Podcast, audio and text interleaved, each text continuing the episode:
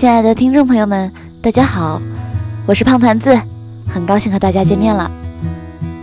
今天和大家分享一个久违的爱情故事，因为之前一直都在说的是有关未来，所以好久没有讲到爱情这个话题了。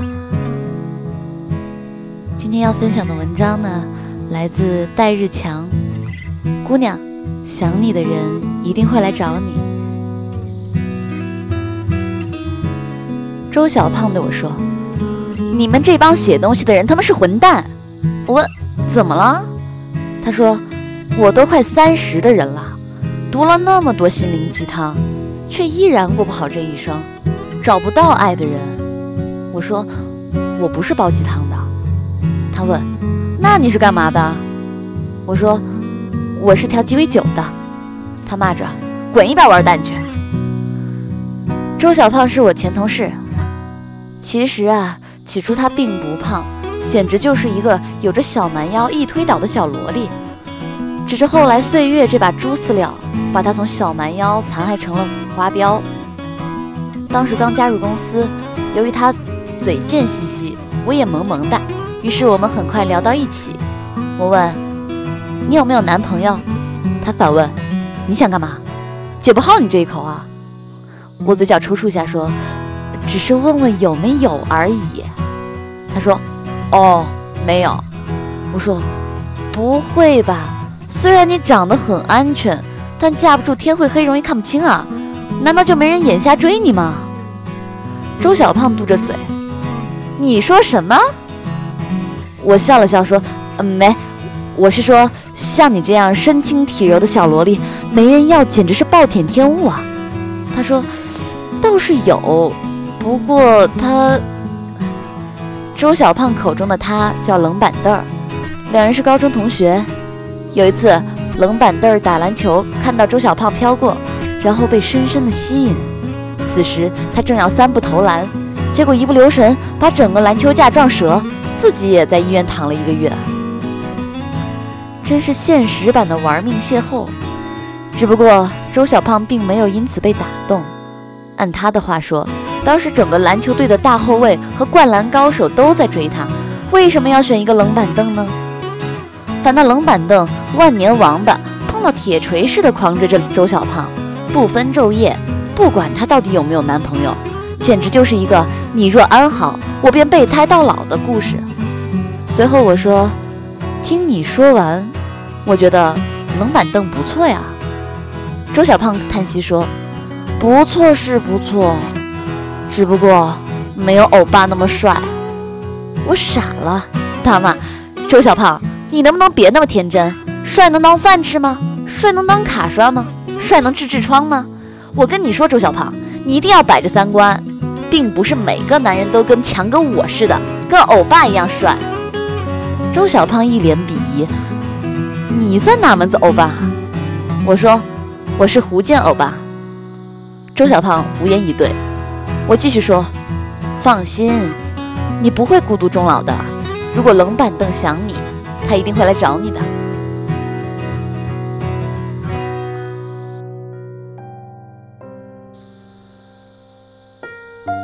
对于刚进入职场二十出头的姑娘来说，她们简直就是天生的视觉动物，所以她们恋爱标准就是宁可胜着，也不愿降低韩剧标准。又过了一年，周小胖搬新家，又恰逢生日，邀请我们几个同事去他合租公寓吃水饺庆祝。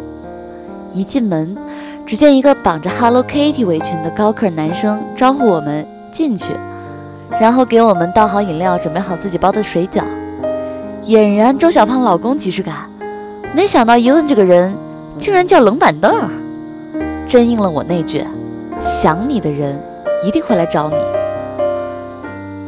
于是大家碰杯说祝福语，我赶紧抢台词说：“祝你们百年好合，白头偕老，早生贵子。”冷板凳嘿嘿一笑，周小胖简直破口大骂。原来是冷板凳到北京奋斗，租下一套公寓，恰逢周小胖房子到期要换房子，冷板凳给他打了五折，周小胖就顺利住了进来。两人只是老同学家合租室友关系。虽然冷板凳的长相和才华落后我好几个工业时代，但是整顿饭体验下来还是很值得手动点赞。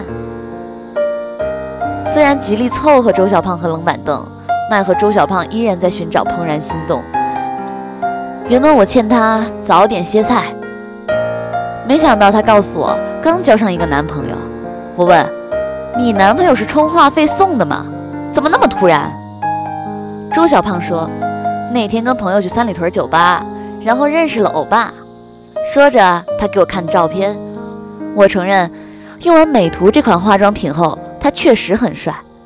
但我依然反对说：“三里屯连连看配对上的，你还当真啊？”周小胖问：“什么连连看？”我回答。去三里屯酒吧喝酒刷夜的不都是在狩猎吗？他干柴你烈火，他姓西门你名金莲儿，他精虫上脑你空床寂寞，不就是符合连连看一夜配对吗？周小胖大骂了我几句，我说：如果你要的怦然心动是建立在欧巴的基础上，肯定不持久。周小胖骂道：你就嫉妒他比你帅吧。很不幸，他们很快分手了。又过了大半年，周小胖过来找我喝酒。他说：“强哥，你说女人到了三十岁，是不是管不住自己的嘴啊？很容易发胖。强哥，你说我大学毕业那会儿买的衣服都穿不上了。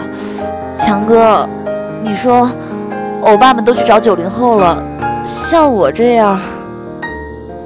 我打断说：“周小胖，你看你寒窗寂寞、空虚冷成什么？”该找一个人暖床了。周小胖说：“我也想啊，工作这几年发现追我的男人越来越少了。”我说：“这很合理，风水轮流转。要是你老爸占着市场，让九零后那帮小女生怎么活？”周小胖，强哥实话告诉你，九七年出生的小女孩也十八岁了，你现在能有一个就别挑了。他说：“我没挑呀，我要的一直都是欧巴，没变过呀。”我说：“你别指望我爸了，冷板凳真的很靠谱，为了追你跑过来北漂照顾你，还天天给你当免费大厨。除了我，去哪找这样的绝世好男人？当然我不适合你。”周小胖没有跟我抬杠说，但是冷板凳已经回老家了。我说：“放心，他如果想你，一定会来找你的。”周小胖说：“我让他白等了那么久，万一他灰心呢？而且听说他已经在相亲结婚了。”我愤然：“那你追过去啊！你要是真觉得他合适，就不要再失去了。真的想他，就去找他呀。”周小胖一愣。随后我离职创业，由于闭关写剧本。跟前同事鲜有联系，偶然间接到周小胖电话，他说：“强哥，我请你吃猪蹄儿。”我说：“还是你懂，强哥，我改个稿子，一个小时后到你家。”他说：“一个小时到不了，我家很远。”我说：“有东土大唐远没？我打快车还不行吗？”他说：“不是，我在老家。”我说：“晕。”你在老家请我吃什么猪蹄？周小胖说：“我妈说了，结婚一定要请媒婆吃猪蹄。”我诧异，什么时候当当过他的媒婆？一问才知道，说是我撮合了他跟冷板凳。原来啊，那天聊天，周小胖真的追回老家，而冷板凳相亲到一半突然离开，彻夜打飞的到北京，两人交叉而过。冷板凳在合租房门口等了一天，隔天随后通电话。周小胖问冷板凳：“为什么过来找我？”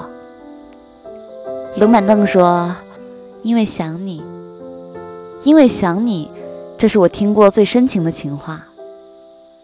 因为想你，这个世界变得如此美丽。